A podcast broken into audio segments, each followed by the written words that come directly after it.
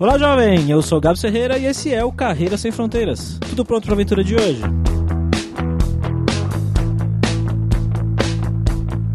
Olha só, a gente vai conversar com um cara que morou boa parte da vida dele em São Paulo, apesar de ser carioca. Ele fez faculdade de publicidade, trabalhou um tempo aí na área acadêmica, fez mestrado, doutorado e foi fazendo carreira como professor. Foi professor universitário aí durante 10 anos. Ele sempre teve vontade de morar na Europa, mas era alguma coisa meio impraticável.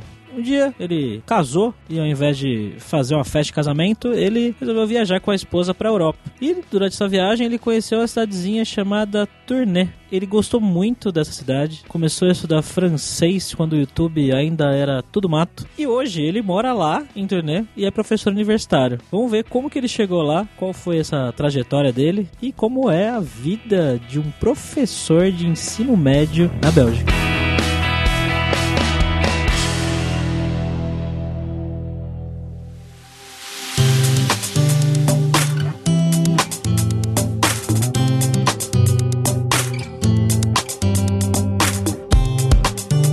Essa conversa de hoje, como sempre, mas hoje pessoalmente comigo aqui direto dos estúdios da Lura, eu tô com o meu amigo viajante poliglota Fabrício Carraro, beleza, Fabrício? Beleza, muito estranho gravar do seu lado. Eu tô tocando aqui, pra quem não tá vendo, eu tô tocando no Gabs agora. Ele realmente tocou na minha perna agora. e você, Rodrigo, como é que você tá, cara? Eu tô muito bem, vocês. Prazer estar aqui.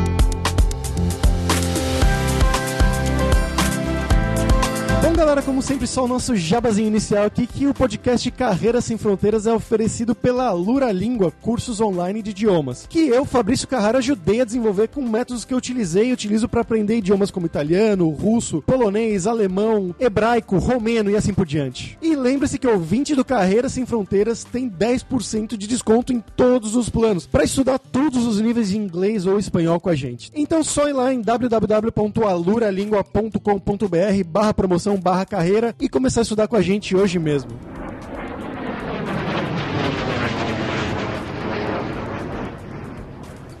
Bom, Rodrigo, então, para começar, cara, como sempre, eu queria que você contasse um pouquinho pra gente, um pouquinho do seu background, né? Então, da sua vida no Brasil, de onde que você é, o que, que você fez, como que você foi parar aí na Bélgica, no interior da Bélgica, né? Bom, eu sou nascido no Rio de Janeiro, mas eu morei boa parte da minha vida em São Paulo, na capital e um pouco no interior. Minha formação é em comunicação, eu sou formado em publicidade. Trabalhei um pouquinho só depois de formado, né? No último ano de faculdade, depois de formado em publicidade, mas depois eu parti direto para a área acadêmica, né? Praticamente já emendei mestrado, doutorado e acabei fazendo minha carreira mesmo como professor. Então eu fui professor universitário aí em São Paulo por quase 10 anos. Já trabalhava enquanto fazia o doutorado e tal. Não era muito fácil, mas, mas deu certo. E nesse processo todo de estudar, de direcionar minha carreira de comunicação para a docência ou para a área acadêmica, que eu gostava muito, eu também tinha, digamos assim, um segundo projeto, uma segunda vontade, que era vir morar aqui na Europa. Eu já vinha nutrindo há muito tempo, desde que eu estava na graduação ainda tinha esse desejo. Mas era alguma coisa assim meio impraticável, né? Nunca vai acontecer, mas de qualquer forma ficava aquele sonho distante. E um dia eu comecei a estudar francês, faz muito tempo, foi para 2004, 2005, numa época que o YouTube era, era Ruth Lemos e o He-Man, né? o Fabrício sabe muito melhor que a gente, né? Que você, se você digitar hoje no YouTube declinação de caso em georgiano, vai ter lá 20 vídeos de 20 pessoas diferentes, né? Como estudar georgiano. Mas na época não tinha, né? Então, estudando francês, eu achei no, no pacote de TV dos meus pais o Eurochannel, que existe até hoje em alguns pacotes, eu acho. E ali eu me deparei com uma série de TV em francês, sem legenda, que não entendia porcaria nenhuma, mas eu comecei a assistir para tentar pegar o som e tal. Eu acho, comecei a achar o lugar assim onde se passava a história maravilhoso, né? Eu falei, caramba, que lugar bonito, embora eu não entenda nada. E eu descobri, em alguns meses, né, começando a entender um pouco melhor o que se passava, que essa série se passava na Bélgica, numa cidade do interior da Bélgica. E eu falei, cara, eu preciso conhecer esse lugar um dia. Isso foi 2005, mais ou menos, estava na graduação. Então, à medida que eu fui construindo minha carreira, eu também fui construindo esse desejo de conhecer essa cidade que se chama Tournai, que por acaso é onde eu moro hoje. Foi uma história que ela foi construída muito devagar, de uma forma até um pouco bizarra. Eu acho que nos detalhes é, é muita coisa para contar vocês vão precisar de duas horas de podcast. Mas, resumindo um pouco a ópera, eu construí o meu caminho aqui muito aos poucos. Fui fazendo amigos aqui, né? Eu visitei turnê umas três, quatro vezes antes de mudar definitivamente para cá. Eu já tinha amigos aqui, todos belgas, né? A galera que desde o princípio achava meio exótico, assim. Pô, você é do Brasil, cara. Que diabo de você se interessou por uma cidade de 35 mil habitantes no interior da Bélgica? E aí eu contava a história da série de TV, eles achavam mais bizarro ainda, né? E aí a amizade se fazendo, dei até pontapé inicial do time de futebol da quarta divisão aqui. Nossa, celebridade. Surreal, cara, surreal, mas histórias assim bizarríssimas. Eu nem morava aqui ainda, isso foi, sei lá, em 2012. É, até o ponto que em 2017, pro final de 2017, eu já com a carreira. Nada é muito consolidado no Brasil, né? Mas trabalhando bem, ganhando meu dinheiro, dava aula na Belas Artes, né, em São Paulo, e também na Universidade Municipal de São Caetano do Sul, né? Depois de dois divórcios, depois da vida se assim, encaminhando sozinho, eu falei, ah, quer saber, cara? Eu consegui minha cidadania italiana também, foi uma coisa que demorou muito. Aí, um momento, eu falei, cara, é isso. Eu já tenho meu passaporte italiano, eu já conheço gente lá, eu tô sozinho aqui, eu gosto do meu trabalho, mas por que não, né? Eu vim, larguei tudo e vim, sem nada. Qual idade você tinha? Eu tinha acabado de completar 37, vai fazer dois anos agora, eu tô aqui. Você está trabalhando com o que hoje, cara? Conta pra gente. Então, a bizarrice continua, na verdade, porque eu vim aqui pra lavar prato, né? Pra fazer o que aparecesse. E a vantagem de eu ter feito amigos aqui, de ter conhecido gente local, é que eles me acolheram muito bem, primeira coisa, né? Então, consegui alugar uma casa, eles me deram móveis, mesmo onde eu tô sentado agora foi um presente, assim, de gente que não tava usando, cama, armário, eles me deram quase tudo. E também fizeram alguns contatos. E nesses contatos, uma diretora de escola estava precisando de um professor para o ensino médio. Falava, ah, o brasileiro é professor. Né? Omitiram a parte do universitário, beleza, o brasileiro é professor. E me chamaram. Falaram, você não quer tentar? Parece mais legal que algum outro emprego um pouco mais braçal, tá na minha área. E topei, e lá estou até hoje, né? Eu comecei em março de 2018, depois de três meses aí mandando currículo. Hoje eu dou aula, sou professor do ensino médio, eu dou um curso de filosofia, ética e moral para alunos de 12 a 18 anos. Tem alguns repetentes lá que já tem uns 21, mas enfim, grosso modo, entre 12 e 18 anos, em duas escolas no interior da Bélgica, em cidades ainda menores do que a minha, que tem só 35 mil habitantes, né? Então eu tô assim, nos meus maiores sonhos de imersão, eu nunca imaginei que seria nesse ponto, né? Nunca me imaginei, mas cá eu estou dando aula para o ensino médio, para molecada. Eu imagino que sim, mas você dá aula em francês, né? Francês, exato. Eu tô, no, eu tô na parte sul da Bélgica, né? Vocês já fizeram um episódio sobre a Bélgica, mas eu não me lembro se isso já foi discutido aqui, né? A Bélgica ela é basicamente dividida em duas, né? o norte Flamengo, que fala holandês, e o sul Valão, que fala francês. Eu tô muito perto de Lille, pra galera que gosta de, pelo menos de futebol francês. Ah, sim. A 20 quilômetros de Lille. A galera aqui é muito mais influenciada pela França do que por Bruxelas, por exemplo, né? Está bem no sul, então, né? Bem no sul. Eu tô praticamente na fronteira com a França aqui. Então, sim, sim, meu trabalho é todo. Meu trabalho, minha vida, minhas amizades aqui é quase tudo em francês. Um pouquinho holandês também, mas 90% em francês. Você falou que você começou a aprender o francês, né, e tudo mais, te interessava e tinha toda a história da televisão e tudo mais, mas como que você elevou o seu francês a esse nível, né, de você chegar e fazer amigos e sair no bar conversando só em francês, e depois começar a dar aulas em francês, porque eu imagino que seja uma coisa mais avançada ainda. É, aí não é, né, porque a gente tem um negócio legal que eles respeitam nossas limitações. Em algum momento aqui você saca que você não vai ser um nativo e eles sacam que você também não é um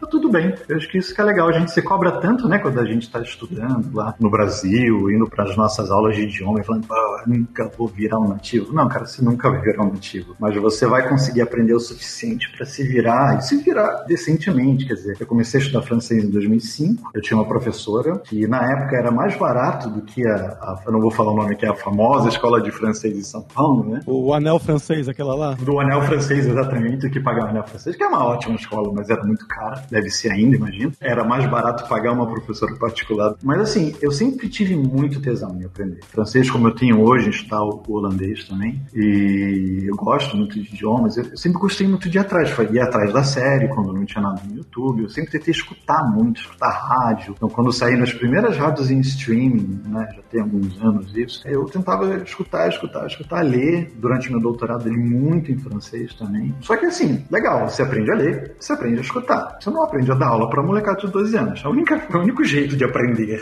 a dar aula para molecada de 12 anos é dando aula para molecada de 12 anos. Não tem muito segredo, né?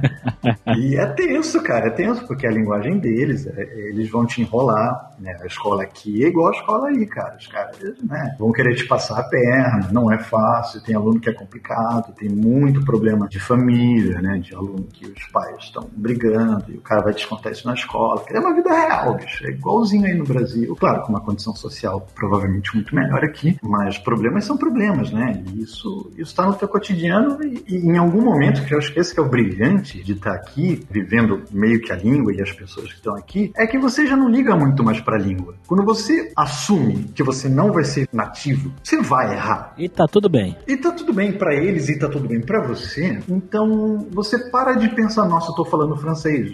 Ele sai, vai, acabou, entendeu? Vira um, um, uma coisa do seu dia. Né? Você fala francês, nem você assistir YouTube, sei lá, que nem você toma banho. Eu acho que isso também é, é gostoso, né? É você conseguir colocar a língua no teu dia a dia dessa forma natural, com defeitos, torto aqui, torto ali. A gente é torto, cara. Por que, que o nosso francês, nosso inglês não vai ser torto também, né? E isso que é normal. Pelo menos aqui, né? Ou eu dei muita sorte, mas aqui é as pessoas são muito, muito tranquilas. E, ao contrário, eles até acham barato, né? Eles, eles respeitam muito o fato da gente ter aprendido, a gente falar decentemente ali nos caras. Sim. E, cara, fala uma coisa pra mim. Você falou que tava precisando de um professor, os caras falaram, ah, o brasileiro é professor. Como é que foi esse processo para você começar a trabalhar numa escola aí? Porque a escola é, é pública, né? Ela é, ela é, pública. O processo é assim, cara, eu tô precisando muito. Você tem dias tais livres? Tem. Então você começa amanhã. Na prática foi assim.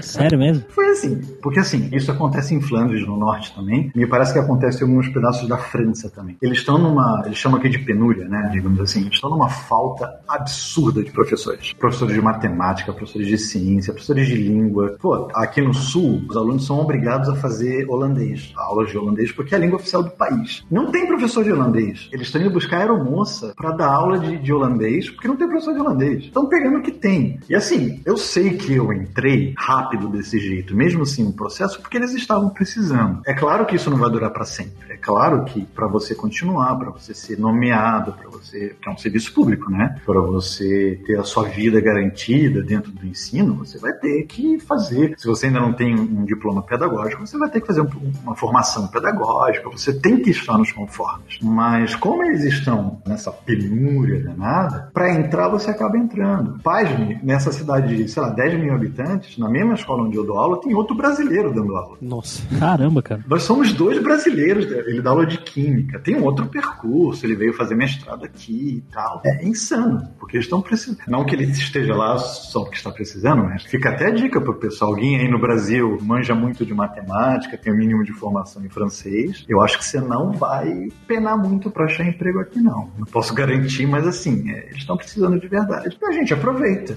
Eles estão precisando, eu também. E aí depois a gente vai se adaptando. Eu, eu validei meu, meu diploma de doutorado, ele já vale aqui na Bélgica, então isso já ajuda muito. Mas ainda assim, se eu quiser continuar, eu tenho que fazer formações pedagógicas ainda, né, para virar um, daí um professor concursado entre aspas, né? Eles chamam de nomeado aqui. E aí é concurso público, né? Se você quiser ficar o resto da sua vida lá, você fica. Ganhando salário de professor, mas fica.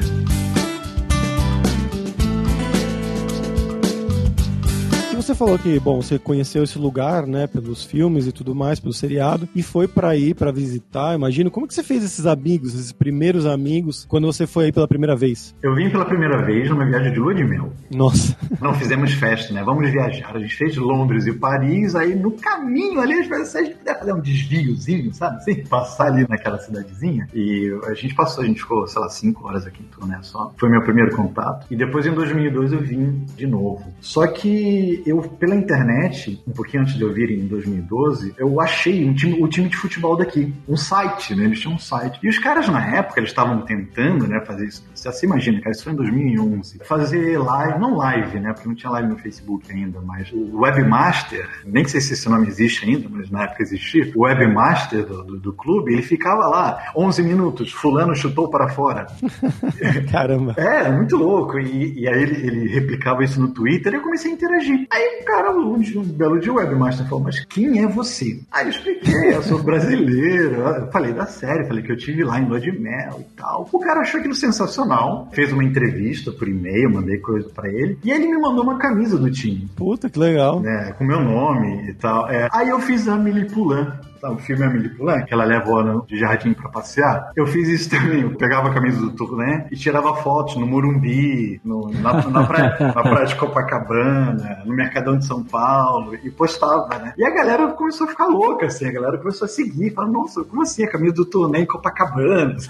E até que aí em 2012 eles falaram, ah, vem aí, pô, fica em casa. Imagina, eu nunca tinha visto o cara na vida. Ah, fica em casa. O cara é casado com três filhos, né? Eu dormi na casa do cara, fiz um xodozinho com o filho mais novo, que faz aniversário no mesmo dia que eu, e a gente é meio xodó até hoje, assim, sabe? Uma coisa meio maluca. Ele tinha três anos, hoje ele tá, sei lá, tem 10, 11. Eu, eu vi essa molecada crescer, né? Foi uma coisa meio.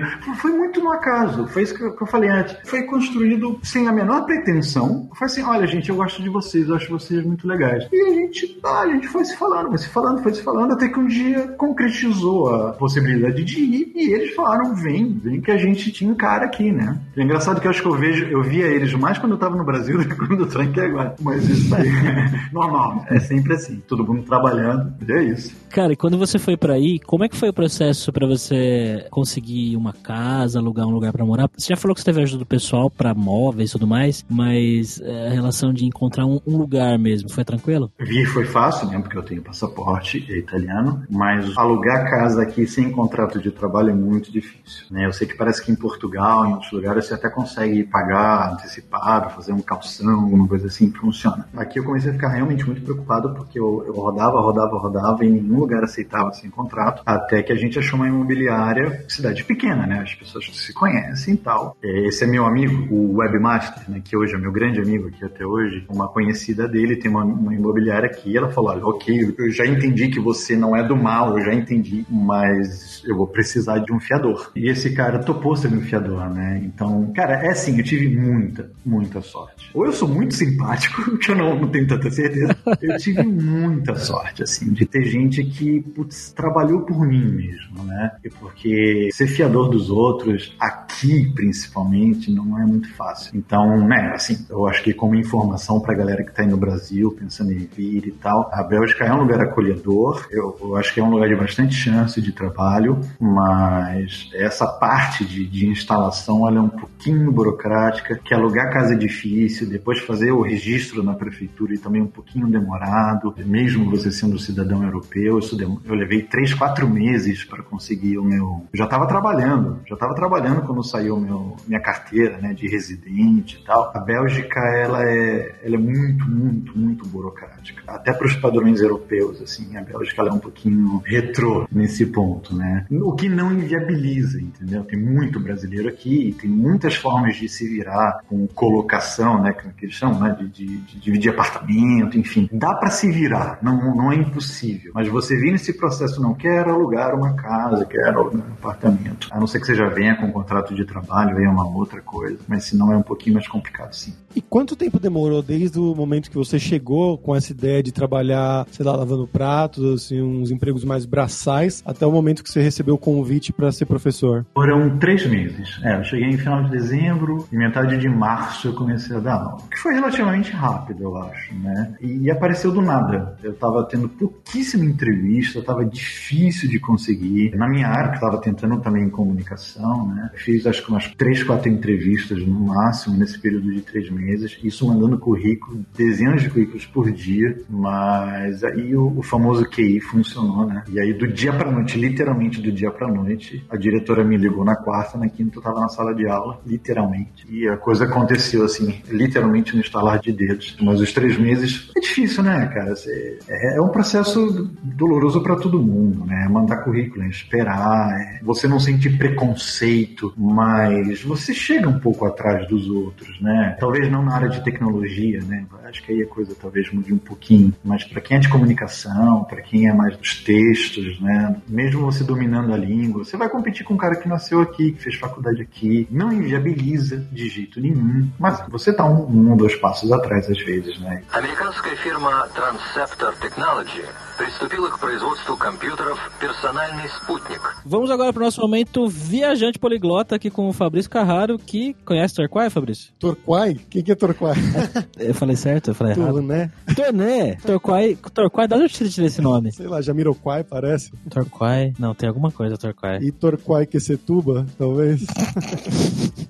Nossa, Fabrício.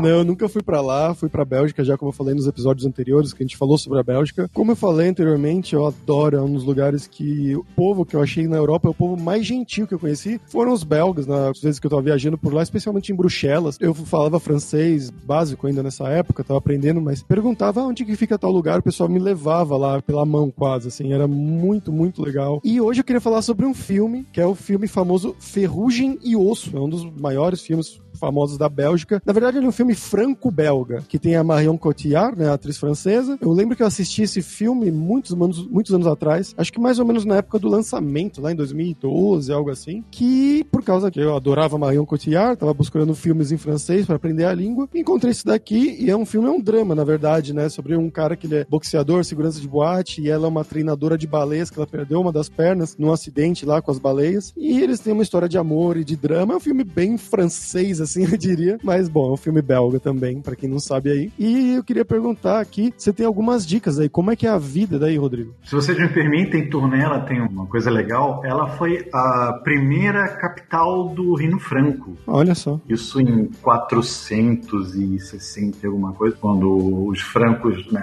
o Império Romano já em ruínas, os francos resolveram se virar por eles mesmos e o primeiro rei, o Childeric, ele construiu, digamos assim, a capital desse, desse reino franco aqui em Tournai. E o filho dele, o Clovis, é mais conhecido, foi ele quem instaurou aquela que a gente aprendia na escola, na- no curso de história da dinastia dos Merovingios, né? E aqui a gente tem uma, uma catedral do século XIII, a gente tem uma torre que a gente chama de Beffroi, que é uma uma torre com um sino, um carrilhão de sinos, né? Tem muito na Bélgica e na Holanda também, no norte da França, que é do século XII. A gente tem uma ponte também do século XIII, que é uma cidade que ainda tem bastante resquício, bem preservado da história medieval. Você anda pelo centro de Tournai aqui, você tem bandeiras das corporações de ofício da época. Existe uma procissão aqui em Tournai que ela é feita desde o ano 1026, uma procissão católica que foi feita para tentar parar um surto de, de peste e aparentemente depois dessa procissão o surto de fato diminuiu. Então eles mantêm essa procissão até hoje. Você imagina 1026, no século XI. Então é muito legal. Tournai é uma cidade pequena, mas ela ainda respira um pouco desse traço medieval, né? Não que as pessoas no dia a dia, talvez aqui elas parem para pensar nisso, mas assim, é, se você vier para visitar, você vai conseguir saborear isso fácil. E não tá tão, tão longe de Bruxelas. É viável, é um turismo viável, né? Para aquela galera que já cansou de ir para Bruges, que é bonitinho e tal, mas gente, Bruges é legal, cara, mas Bruges é turística pra Dedéu, tem tanta coisa bacana para fazer na Bélgica. Tem Ghent, que é muito maior, e tem muito mais coisa medieval aqui que Bruges, Antuérpia, aqui, né? Tem a, a Antuérpia, tem uma vida cultural fantástica. Tournai é um lugar que você mata também num dia passeando aqui. Pessoas, a Bélgica tem alternativa a Bruges. né? Bruges é legal, mas tem outras coisas para fazer aqui. Não deixem de curtir outras partes legais da Bélgica. Só uma coisa, agora eu, eu vi aqui de onde que eu tirei Torquay. Torquay é o nome de um gin. Ah, é um gin, verdade. Torquay. Por isso que me veio na cabeça Torquay, mas enfim, nada a ver, né? É, Eu queria deixar explícito aqui a minha concordância por isso, que eu adoro Bruges, acho bonito e tudo mais, mas eu acho um pouco superestimado. Exatamente. na mesma viagem que eu fui pra Bélgica, eu fui pra Bruges e pra Ghent, e eu achei Ghent muito melhor, assim. Isso é muito melhor, muito melhor. Maior, linda a catedral, que tem um canal, passa perto da catedral, achei fantástico. É uma cidade universitária, é jovem para tudo que é canto, é bar para tudo que é canto. Muito mais viva que, que Bruges.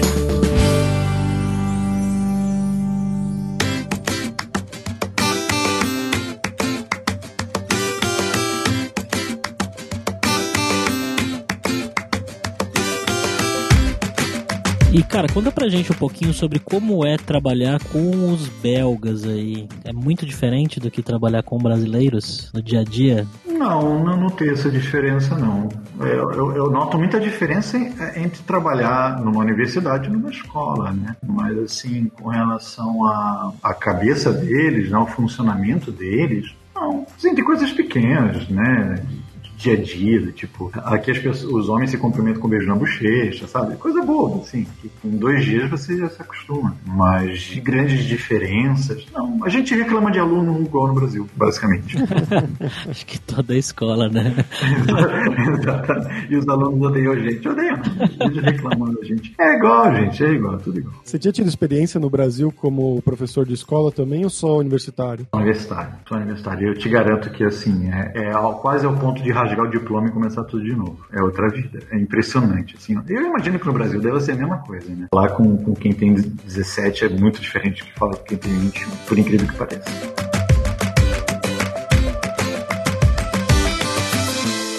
Agora pro nosso jogo aqui, Verdade ou Mentira, onde a gente vai jogar umas curiosidades aí pro nosso convidado e ele vai falar pra gente se é verdade ou mentira. Algumas coisas da cidade que ele vive, só pra constar, né? Primeiramente aqui, as cidades de Tourné e Mogi das Cruzes são cidades irmãs. Verdade ou mentira? É muito verdade, desde a Copa do Mundo de 2014 eles fizeram esse acordo de multilateral, ao ponto que eu, esse amigo, grande amigo meu, ele foi me visitar no Brasil e ele fez questão de ir a Mogi das Cruzes para ver a cidade gêmea de Tourné. Caramba! Cara. Eu te eu levei o cara pra Mogi das Cruzes, amigo. Falei, se, agora se vira, tá aqui Mogi das Cruzes. Seja feliz. Ele gostou? Gostou, gostou. Pra ele tava tudo exótico, né? E legal, Mogi das Cruzes é legal. O primeiro time de futebol da Bélgica é de turnê. Cara, se foi, ele morreu faz tempo, hein? Eu diria, eu diria que não. É, eu acabei de inventar isso, não, não é. Não, não ai, que bom.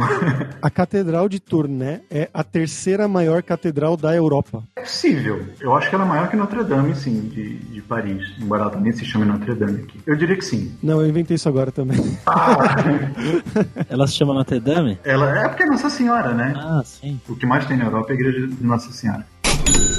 Cara, vamos falar sobre dinheiro. Você falou que você teve uma carreira no Brasil aqui antes de ir pra Bélgica. Como que é a relação de grana, né? O professor aí ganha bem, ganha mal, ganha mais ou menos que você ganhava aqui? Você consegue viver melhor, pior? Conta pra gente. Eu acho que a minha, a minha resposta ela vai muito próxima de, sei lá, 95% da galera que passa pelo podcast que eu ouço, né? Grosso modo, eu ganho menos valores totais do que eu ganhava no Brasil, só que aqui as pessoas ganham menos mesmo, né? Então o salário aqui ele é muito mais equilibrado, digamos assim. O salário de professor aqui ele não é alto, né? Eu, eu tenho certeza que o pessoal da, das tecnologias aí ganha mais que eu, não tenho a menor dúvida. Eu não ganho muito mais do que um garçom, por exemplo, mas é um dinheiro mais do que o suficiente para viver, né? Então todos os professores lá que dão aula comigo têm dois, três filhos, porque o belga faz filho para um cacete.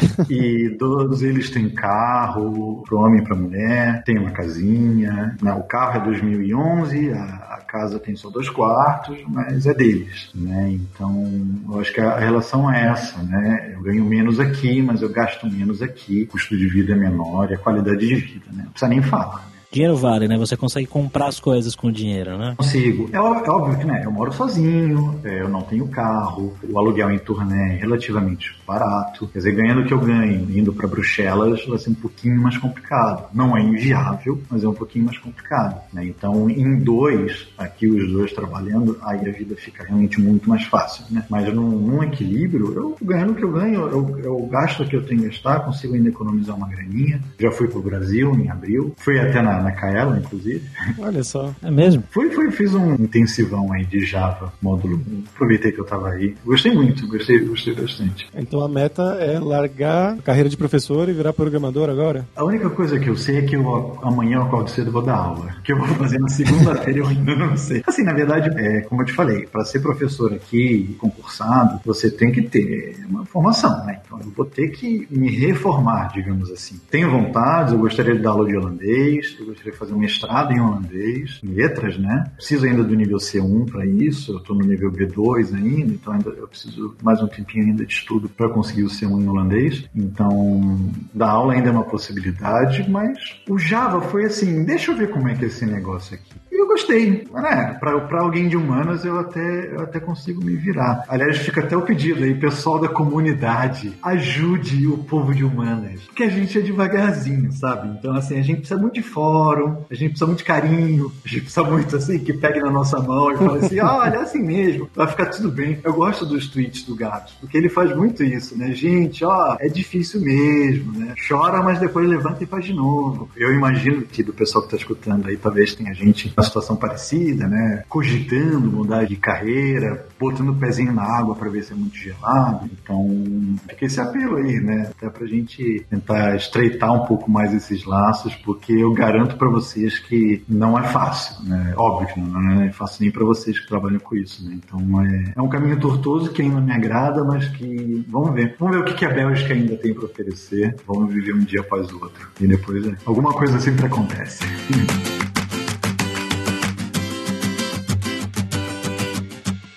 Qual que é o seu lugar preferido aí da Bélgica, cara? Além de Tournai, claro. Uh, Bruxelas. Eu gosto demais de Bruxelas. Eu tô. Meu curso de holandês é lá, então tô duas vezes por semana lá. Tenho um amigo de Bruxelas falante de holandês lá também, que a gente faz os nossos programas locais por lá. Tem parques legais, tem bibliotecas legais, tem casa de música cubana, tem teatro, enfim. Bruxelas é uma, é uma capital muito completa e ela tem um, um tempero que eu gosto muito, eu acho que o Fabrício deve adorar também, que é o multilinguismo, né? É língua que não acaba mais, cara. E você faz amigos, assim, às vezes a gente faz uma mesinha, já aconteceu, né? tá no mar ali a gente falando em três, quatro línguas, sabe? Assim, muda, fala um pouquinho inglês, pula pro holandês, fala um pouco em francês, aí alguém arrisca um espanhol, outro não entende, mas é um divertimento, né? Sem parecer arrogante nem nada, porque a gente, é, a gente tá acostumado, né? Tem muita gente de, de fora ali, então é uma coisa que acontece meio que naturalmente. Isso é muito legal, uma coisa que eu adoro em Bruxelas. Eu vivi isso, inclusive inclusive pessoalmente aí, seja em Bruxelas e em Ghent também, porque eu fiquei em Couchsurfing nos dois lugares e o pessoal me levou para sair, para conhecer as cidades, e um cara em Bruxelas me levou para conhecer, era como se fosse um grupo de pessoas que se encontravam. Como aqui em São Paulo tem o encontro do Couchsurfing com frequência, encontro de pessoas assim que têm pensamentos em comum para jogar ou para praticar línguas, idiomas em geral. Esse específico era de jogos em idiomas. Então, você quer aprender francês, você vai lá e vocês vão jogar Scrabble, alguma coisa assim, ou holandês e assim por diante. E eu fui lá e tinha a mesinha do francês, então eu falava um pouco francês. Mesinha do holandês, falava o meu parco holandês, que já tá quase desaparecendo. Inglês também, e tinha gente que falava português, que falava espanhol, vinha falar comigo. Então foi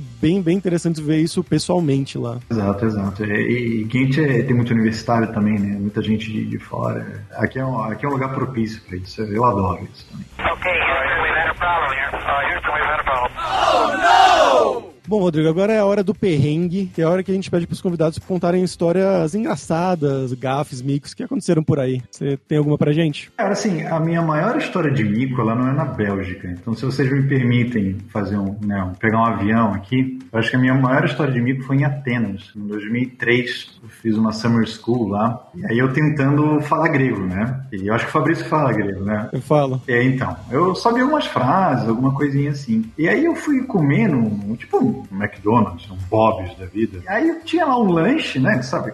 Bem, bem padrão McDonald's. Olha aquela foto, aí tem a foto de um lanche, parecia legal, e tava lá o nome do negócio, né? Aí eu pedi grego, né? Pô, eu gostaria de um negócio daquele ali, com a palavra que tava escrita ali. Aí a mulher falou: Oi? Ah, aquele eu repetia, né? Eu falava, ah, tal coisa. Ela não entendia. Aí eu apontava pra foto, ela falava, ah, ok. E esse processo aconteceu, porque eu gostei do lanche, mais umas quatro, cinco vezes, cara. Eu ia no mesmo restaurante, na mesma unidade, pedia, falava, a mulher não entendia que caceta da palavra que eu tava falando. A palavra tava escrita ali no lanche, caceta, né? Aí na quinta vez que eu pedi em, em unidades diferentes e ninguém entendia o que eu tava falando, eu falei, tem alguma coisa errada, né? Cheguei em casa, abri o, o dicionário, porque isso foi em 2003, tá? não tinha nem celular direito. Cheguei em casa, abri o, o dicionário, aquela palavra significava delicioso. Então, assim, ah. né, eu tava. Eu queria um delicioso, né? Eu sou, é, então. delicioso o que exatamente? Eu sei que nunca mais botei meus pés lá depois disso, né? Foram, foram 40 dias passando fome, porque né, eu nunca mais ousei pedir o um negócio. Mas tá legal, né? Qual que era o nome do, do sanduíche? Cara, faz tanto tempo eu esqueci o nome. Ah, o sanduíche mesmo chamava Pita Pita. Pita Pita. Que é feito de pão pita, né? Aquele... Ah. Estava escrito que era delicioso, era isso. Ele estava escrito que era uma propaganda, né? Esse lanche é delicioso. Sim. Tem outro nome. É legal. um aluno meu, já dos seus 17 anos, chegou assim, professor, você sabe o que é uma biflete? Não sei se o Fabrício sabe isso. Eu falei, não, cara, o que é uma biflete? Aí eu, eu olhei a cara dos outros alunos, eu comecei a ver que eles começaram a ficar muito constrangidos. Eu falei, ah, que merda. Porque eu tava meio que dando moral, assim, né? Ah, deixa eu aprender e tal. Assim, resumindo, biflete é quando você dá com um membro sexual masculino na cara de alguém. Tá, quando você dá tapinha, assim. Caralho. Isso se chama biflete. Eu não sabia, olha só. De nada pela aula. Eu tô surpreso que existe uma palavra pra isso. Tem uma palavra pra isso. Bom, cara, muito obrigado aí pelo seu tempo. Gostei muito da sua história. Eu acho que foi um dos episódios mais legais que a gente já gravou aqui. Ah, que isso. Eu que agradeço e, e um prazerzão. E, e, é muito estranho estar do lado de cá, né? Porque eu tô sempre ouvindo, né? Então, não sei se eu vou ouvir ainda, mas me ouvir é estranho. Mas valeu mesmo, foi um prazer. E vindo para a Bélgica agora, vim uma turnê, a casa tá aberta e a cerveja é boa. Opa! Com certeza. Olha só, eu vou levar esse convite a sério, hein? Leve, leve. Vale muito a pena, Tony. E você tem algum jabazinho que quer fazer ou não? Há alguns meses eu até fiz um canalzinho no YouTube. É, eu postei uns vídeos, mas aí com a volta às aulas, muito trabalho, eu acabei não, eu ainda não atualizei. Mas se vocês quiserem dar uma moral lá, acessar e ver e criticar, o canal chama Belgicast. Belgicast. Tá bom, a gente coloca o link. Deve ter uns 10, 12, 15 vídeos lá, um pouco sobre Museu Magritte, sobre algumas curiosidades de chocolate e tal. Ah, mas beleza, a gente coloca sim. Valeu mesmo, de coração. Eu gostei pra caramba.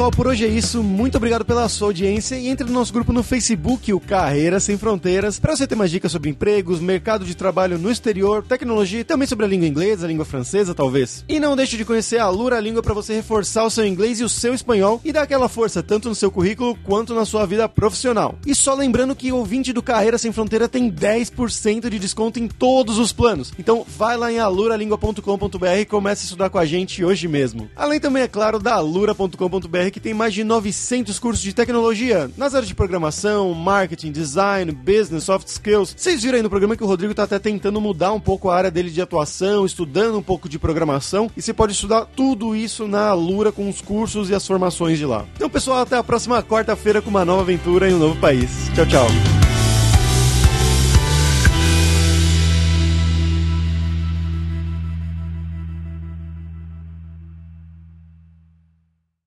Este podcast foi editado por Radiofobia, podcast e multimídia.